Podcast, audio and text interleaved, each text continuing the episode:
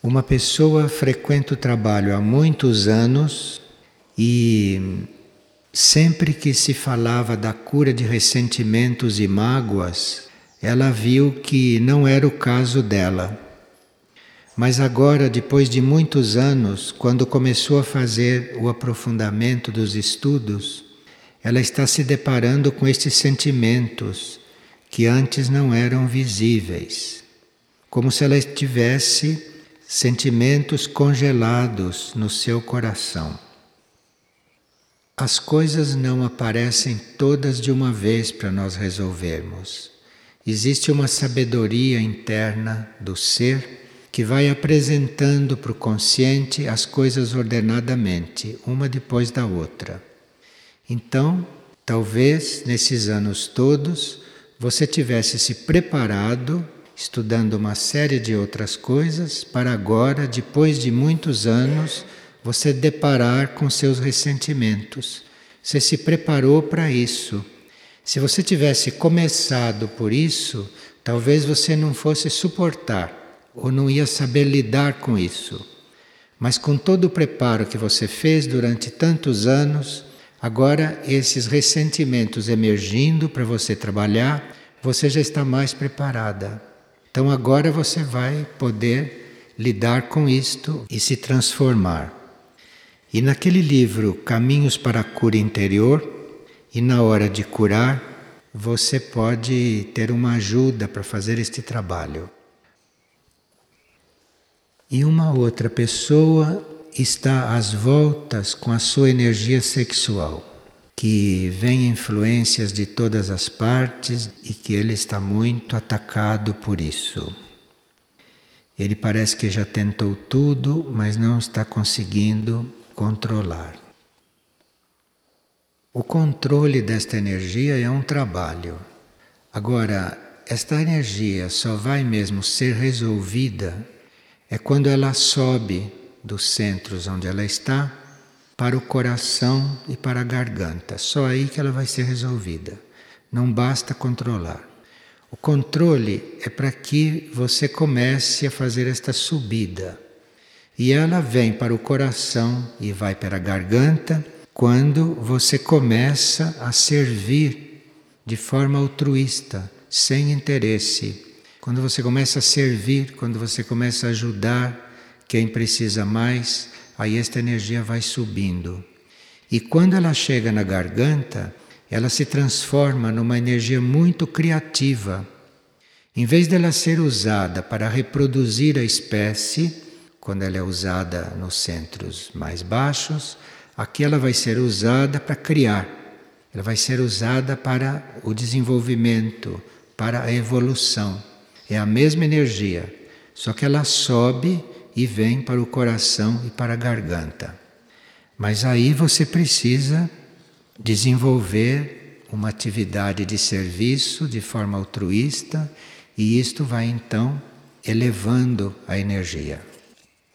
E aí o controle se torna mais simples, porque ela não está sendo reprimida. Você está controlando, mas a está levando para uma atividade positiva e aí então ela começa a ser aplicada. Ela não é reprimida, ela é aplicada em outras coisas. E uma pessoa sonhou que o seu tipo sanguíneo mudou. E no sonho alguém lhe dizia que ela não se preocupasse, porque esta mudança ia ser assim mesmo. Então, este é um caso de eterização do sangue que nós estávamos vendo numa partilha anterior. Esta energia do segundo raio, o amor-sabedoria, é uma energia que transforma o planeta. Então, esta energia amplia a nossa consciência e inclui a nossa vibração, inclusive a nossa vibração física em esferas mais abrangentes. Então a nossa força, a nossa vibração entra em âmbitos mais abrangentes por esta energia e tudo então se amplia. Só que isto acontece quando nós temos metas superiores para a vida. não quando temos metas humanas comuns e normais. Nós temos que ter metas superiores para a vida, que é para este segundo raio cósmico, esta energia do amor-sabedoria, poder agir conosco em um âmbito diferente.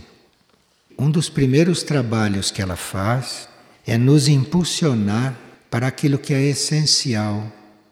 Nós não ficarmos divagando, não ficarmos preocupados, não ficarmos tratando de coisas que são secundárias, de coisas que vêm depois. Nós temos que cuidar do que é essencial, das raízes das coisas. E nós começamos a fazer isto quando vemos em cada circunstância, em cada coisa que acontece, o lado positivo. Então, se aqui, por exemplo, está batendo o sol, eu devo pensar que estas pessoas estão sendo energizadas pelo sol e não que estão sendo incomodadas pelo sol, percebe? Eu que estou observando devo ver o positivo, devo ver o evolutivo as pessoas é outra coisa, elas vão ver como vão resolver. Mas eu tenho que ver isto positivamente.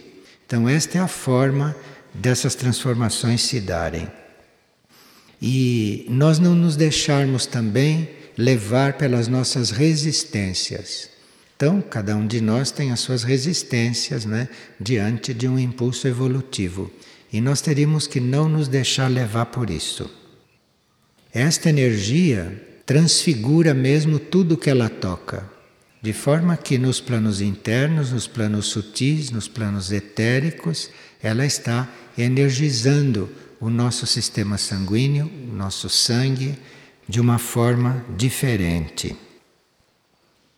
Este sangue que em nós está sendo transformado, este sangue que está sendo eterizado, isto nos ajuda a nós nos integrarmos, inclusive como corpo físico, aquilo que é mais sutil, porque o sangue se tornando mais sutil, corpo físico também vai se sutilizando, corpo físico também começa a participar mais da consciência que nós estamos desenvolvendo. Então é muito importante que o nosso sangue se transforme, como esta pessoa viu no sonho. E isto tudo é um trabalho do segundo raio cósmico, é um trabalho do amor-sabedoria cósmico. E nós teríamos que estar abertos para estas coisas, abertos para a transformação, porque o amor cósmico não se impõe. Ele começa a surgir, ele começa a se aproximar, ele começa a agir e nós precisamos nos abrir para isto. Nós precisamos aceitar e principalmente aceitar as transformações que começamos a sentir, que começamos a perceber. E aqui tem um bilhete. Estamos percebendo que uma energia renovadora e criativa permeia este encontro do setor saúde e cura. Temos aprendido aqui em Figueira que as manifestações externas são reflexos de ampliações de consciência.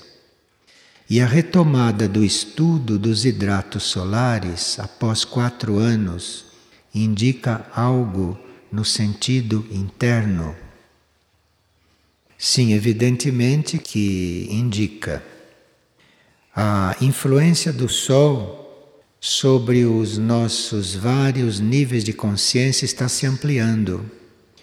O Sol não atua só no nosso corpo físico o Sol atua também internamente em áreas nossas que correspondem a certos níveis do Sol. Quando nós estamos nos ajustando aos impulsos evolutivos que recebemos, então nós começamos a perceber outros aspectos do Sol. Quando somos tocados pelo Sol, ou quando vemos o Sol, ou quando refletimos sobre o Sol, nós começamos a ver outros aspectos dele.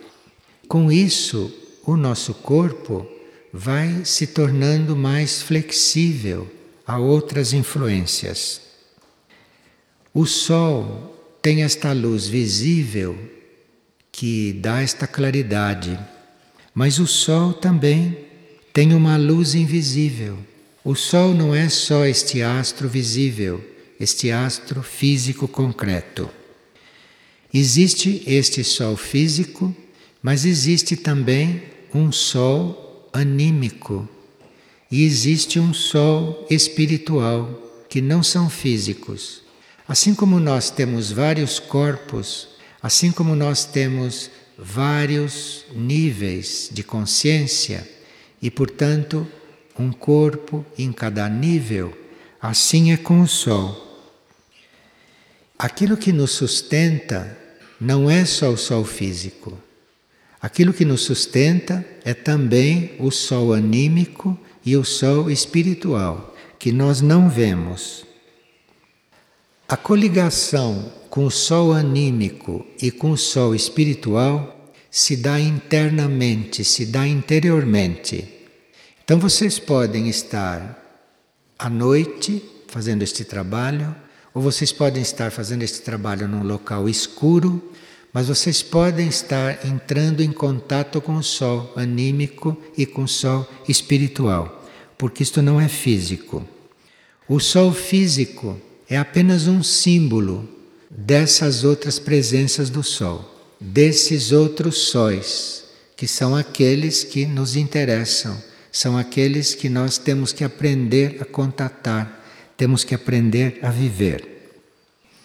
Disse que a forma de nós respirarmos, que é o meio de contato com o poder deste sol que é invisível, é quando nós começamos a considerar a nossa respiração como um meio de comunicação com algo invisível é aí que nós começamos a sentir o efeito do sol anímico e o efeito do sol espiritual. O vínculo é a respiração, é o modo de nós respirarmos, isto é, é a nossa respiração ser a mais natural possível, ela não ser afetada pelos nossos estados de ânimo. Se vocês notarem, quando a mente de vocês começa a ficar negativa, ou quando os seus sentimentos começam a ficar negativos ou alterados, apressados, inquietos, vocês notam que a respiração se altera. Com a respiração alterada, vocês só podem receber os bálsamos do sol físico, mas não do sol anímico e nem do sol espiritual. Então precisa que o ser esteja harmonioso, tranquilo e calmo. Precisa que ele chegue à sua respiração natural. A respiração natural depende do nível de consciência com o qual estamos coligados. Quanto mais nós estivermos coligados com níveis superficiais e materiais, nós vamos precisar de maior número de respirações. E quanto mais nós estivermos interiorizados ou levando em conta a existência do nosso ser interior, menos respirações nós necessitamos. Isso deve se dar naturalmente, isso não deve ser forçado. Então, quanto menos você precisar respirar, mais você vai fazer este contato porque mais a sua respiração vai fazer efeitos profundos.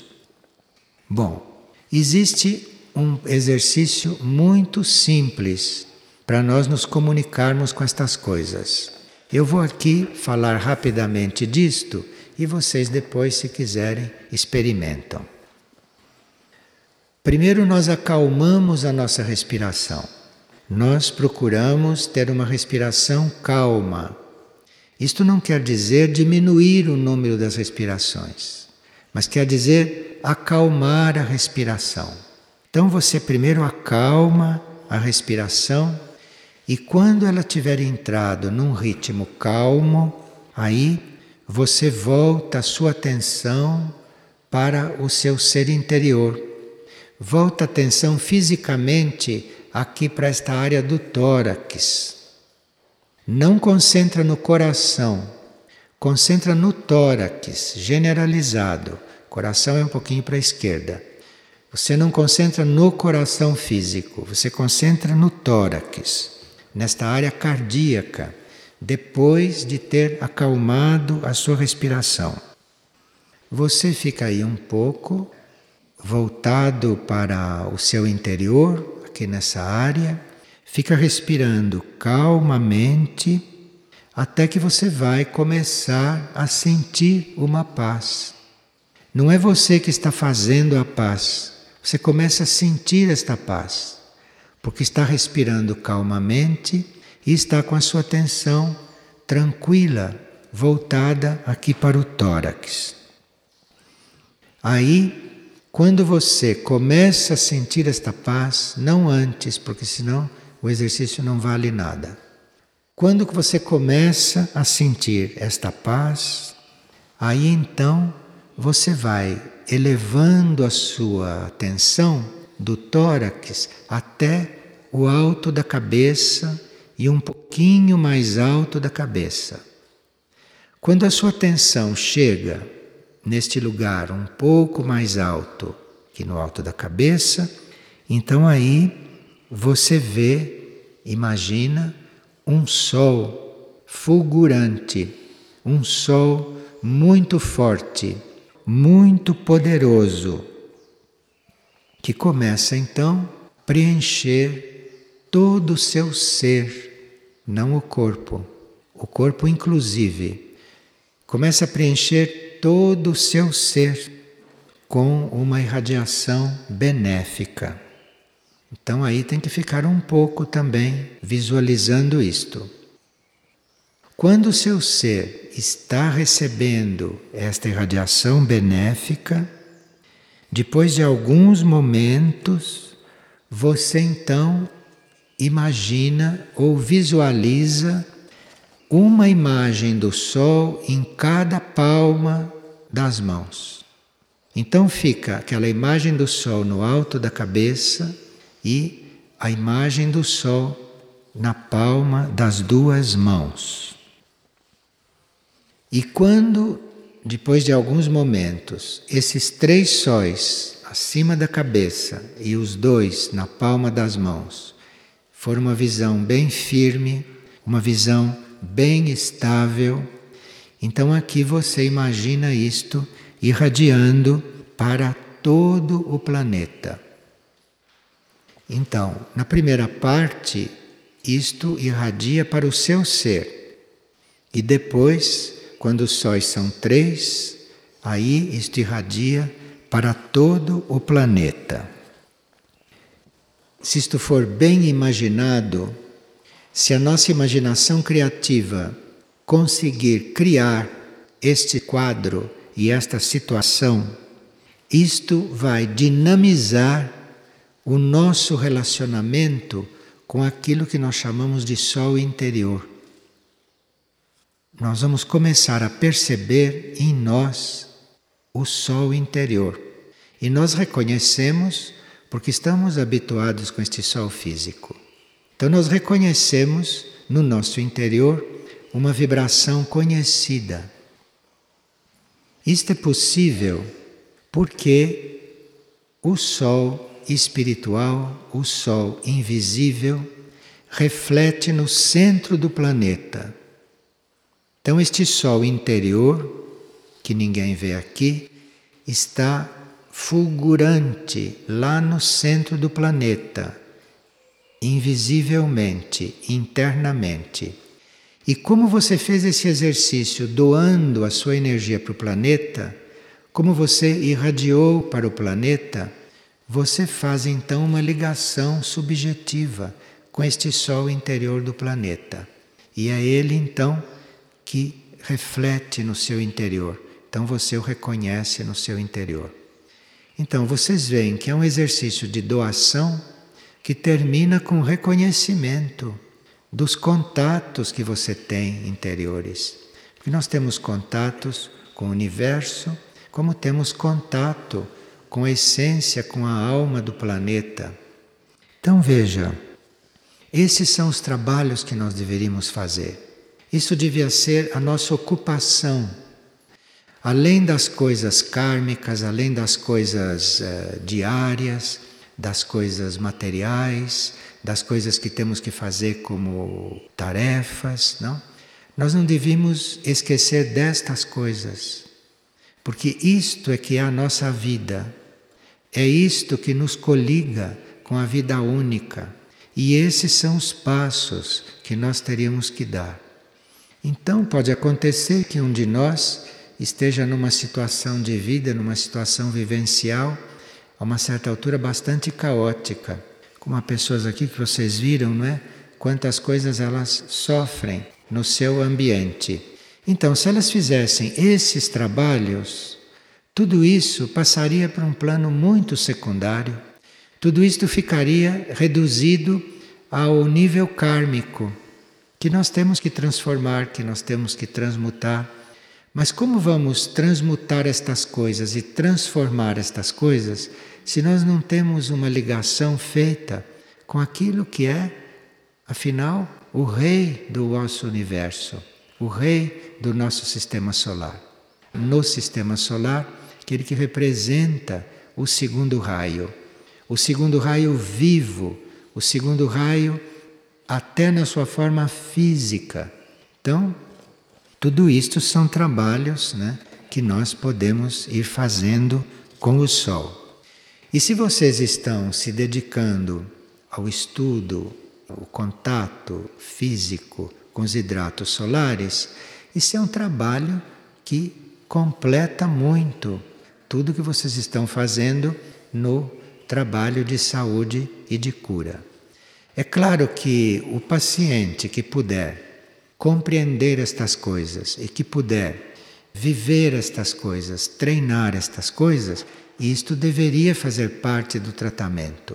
Isto deveria ser parte da consulta, da interação entre o médico e o paciente. Mas aí o médico tem que ver qual é o grau de interesse que o paciente tem por estas coisas.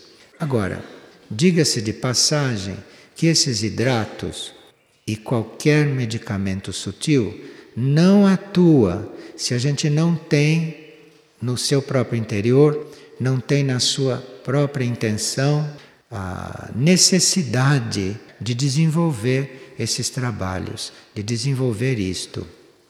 Não de forma artificial mas como uma necessidade mesmo de fazer estas coisas. E assim como nós vamos buscar a filosofia, vamos buscar o ensinamento espiritual quando já estamos cansados da vida humana, vocês também irão buscar esta medicina sutil quando estiverem cansados não é, de padecer fisicamente. Enquanto não estiverem cansados, provavelmente não vão se dar ao trabalho. Mas quando cansarem de carregar um corpo físico muito mais denso, mais pesado, menos sutil do que os outros corpos que vocês carregam sem nem sentir, quando vocês começarem a sentir este corpo físico bem mais pesado, aí vão se lembrar que há remédio para tudo. Porque neste universo onde nós estamos, não existe nada que não tenha solução. Não existe nenhum problema, não existe nenhuma situação e, portanto, não existe nenhuma doença que não tenha cura. É só questão de nós sabermos como curar. Mas não existe nada que não tenha cura. Então precisa que a gente entre por estas coisas, que a gente penetre esses caminhos, que a gente busque, não? Estas coisas mais internas, essas coisas invisíveis, que a gente tenha isto em conta, que a gente se aproxime disto, que é para que a gente encontre a solução para todos os problemas. Não há problema sem solução. O universo seria errado se nele acontecesse alguma coisa que não pudesse ser resolvido. Então não existe nada que não tenha solução, nenhuma doença que não tenha cura, nenhum ser que não tenha salvação, não existe isto. neste universo.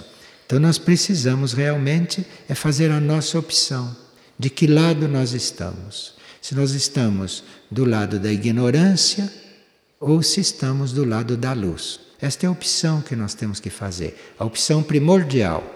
Agora, se estamos do lado da luz, é só começar a buscar os caminhos, que os caminhos estão todos aí. E uma pessoa está dizendo que ela já sabe de tantas coisas e que parece que nada serve, porque na hora dela praticar tudo fica travado. Por exemplo, como eu faço para ajudar os outros se eu preciso de tanta ajuda?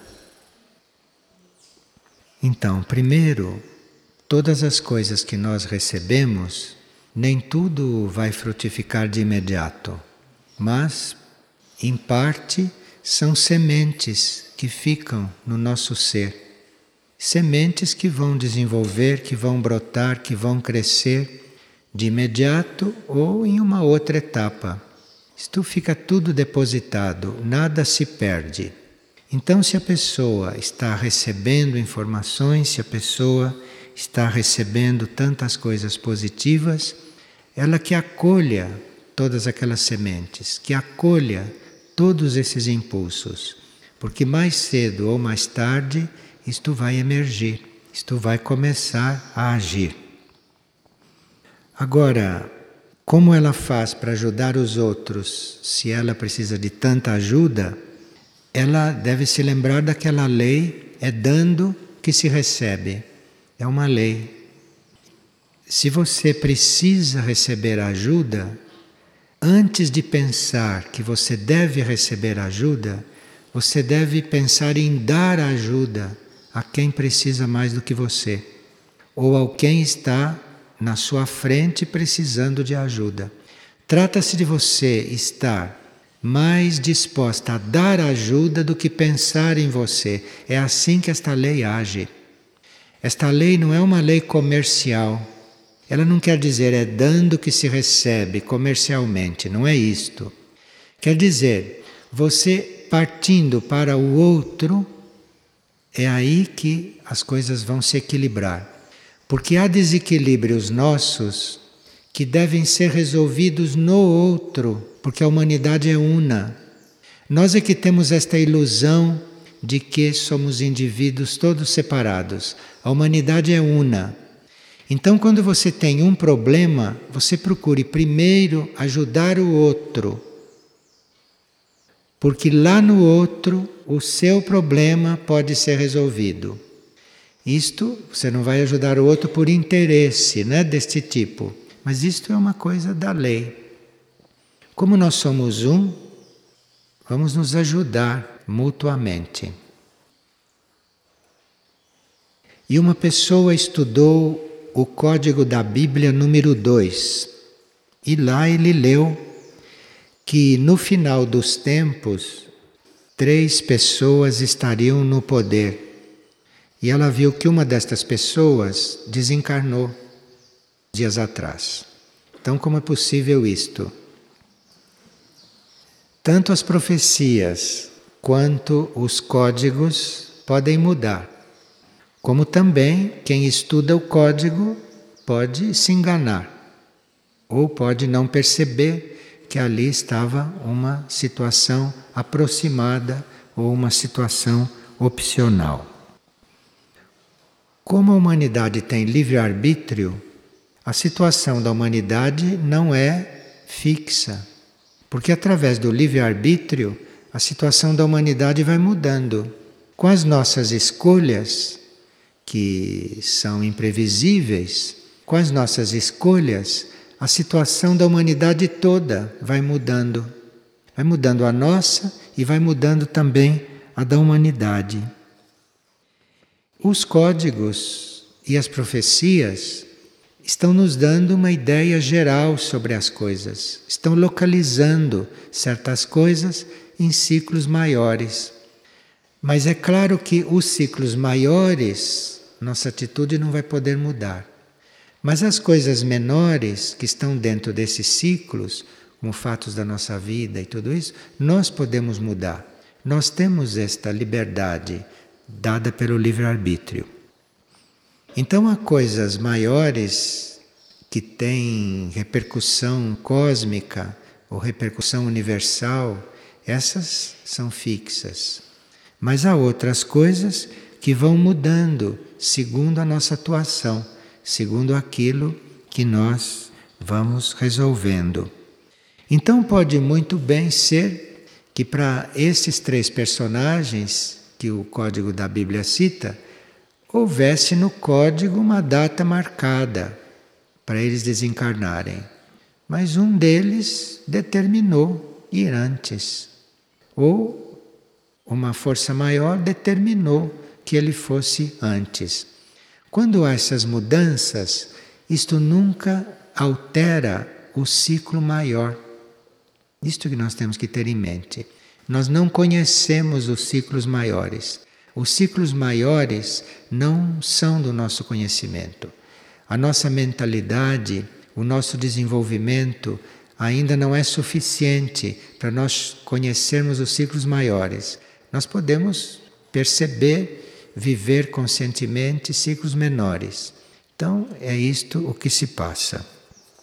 Quando nós encontramos a revelação de um código, ou quando sabemos de uma profecia, aquilo pode nos orientar, aquilo pode nos dar um dado.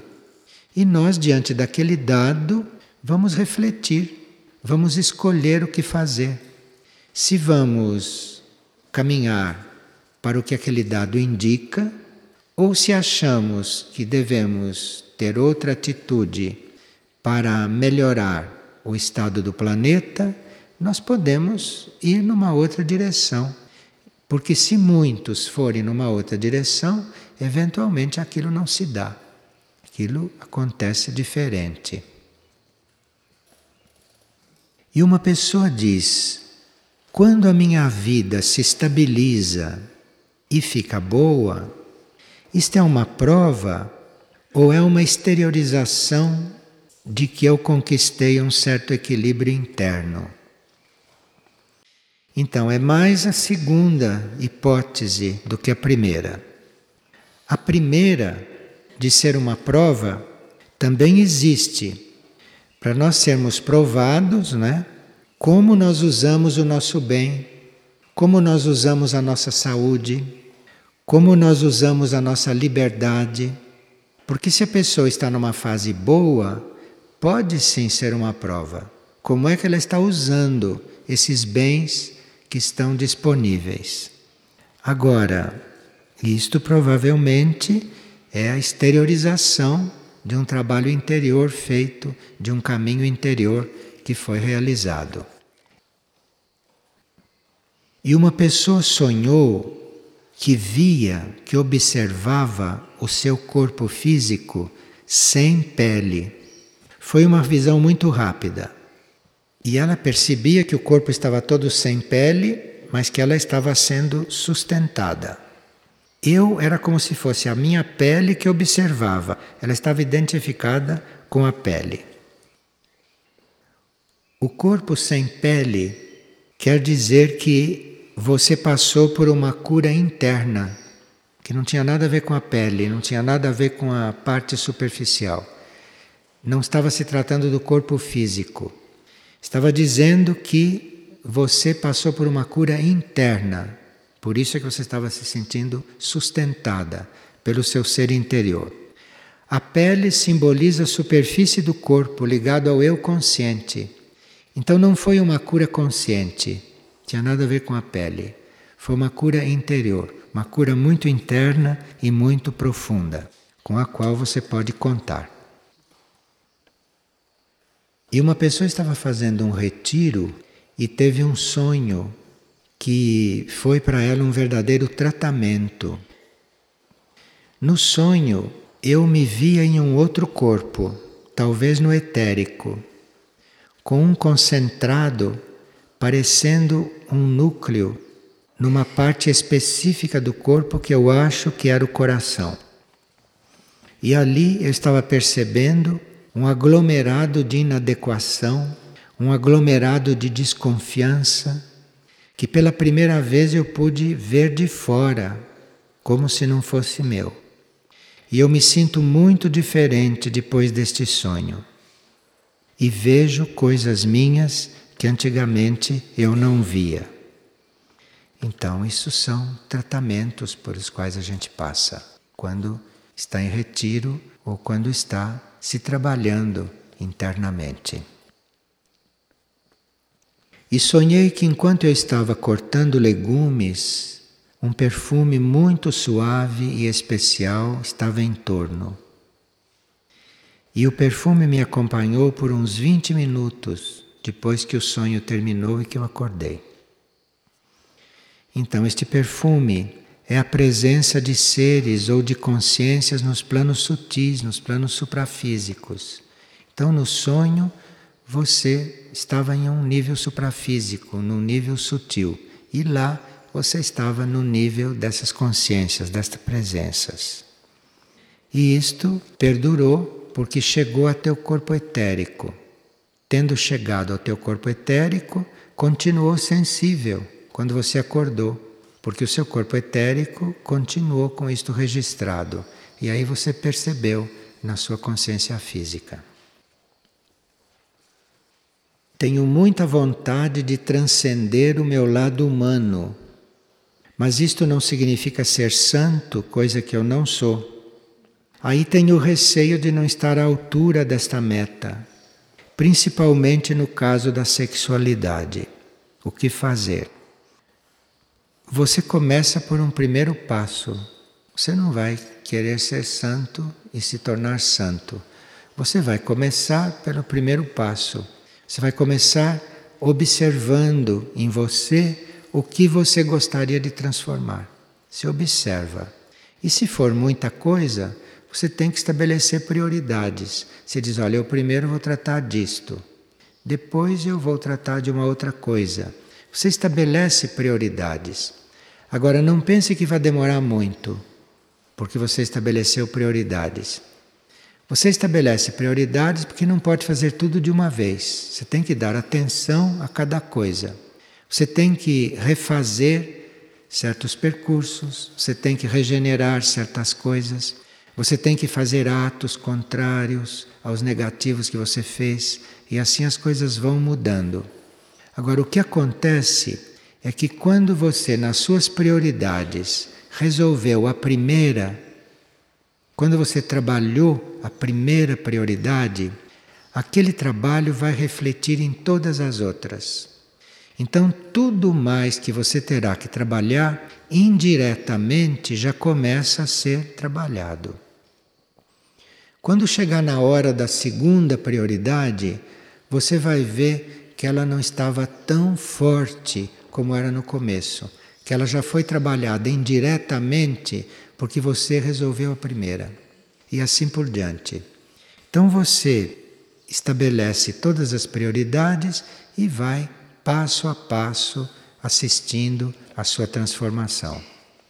Como nós internamente vivemos numa dimensão onde não existe o tempo e nem o espaço, você internamente, na sua intenção, você pode ir resolvendo muitas coisas, porque internamente não existe nem tempo nem espaço. Então não se preocupe com o tempo que está passando aqui fora e nem se preocupe com as distâncias, porque para as coisas serem resolvidas internamente não há distâncias e nem tempo que passa. Então você tem que se colocar nessa realidade e começar a cuidar das coisas que você tem que transformar. E aí você vai assistindo a uma grande remodelação. E uma pessoa leu na hora do resgate, na página 37, uma alusão aos alimentos sutis. E ela quer saber do que se trata. Aquilo é uma alusão porque para chegar nos alimentos sutis, nós temos que trabalhar etapas anteriores na alimentação. temos que ter uma alimentação correta dentro da alimentação normal, temos que hum, desenvolver uma gratidão pelo alimento que recebemos, temos que aprender uma comunhão com aquilo que estamos ingerindo. Tudo isso são etapas prévias para a gente ter direito a ter um alimento sutil, para nós termos um alimento sintético, por exemplo. Mas para isso, nós temos que ter um preparo. Para isso, nós temos que fazer um caminho. E esse caminho, em primeiro lugar, é na nossa situação atual com alimentação. Então, temos que ver qual é a nossa posição, como é o nosso comportamento, qual é a nossa relação com alimento atualmente. E depois, a partir daí, é que vão acontecendo as etapas. Alimentos sutis, alimentos sintéticos, não? alimentos etéricos e assim por diante. Isto é uma caminhada, isso é um processo. Esta hora chega quando nós necessitarmos. Quando nós estivermos já não necessitando mais de um certo sistema alimentar, então começa a vir a energia, começa a vir a inspiração, as forças para aquilo ir mudando. Como estas coisas são muito importantes karmicamente, é muito bom que elas aconteçam quando nós estivermos preparados. Porque se nós temos, por exemplo, um alimento sutil ou um alimento sintético e não damos valor para aquilo, ou não sabemos tratar aquilo, ou desprezamos aquilo, ou jogamos no lixo, a responsabilidade kármica é muito grande. E isto não é bom para o karma planetário, não é bom para o karma humano. Então a gente vai passo a passo, não? E vamos trabalhando a nossa alimentação.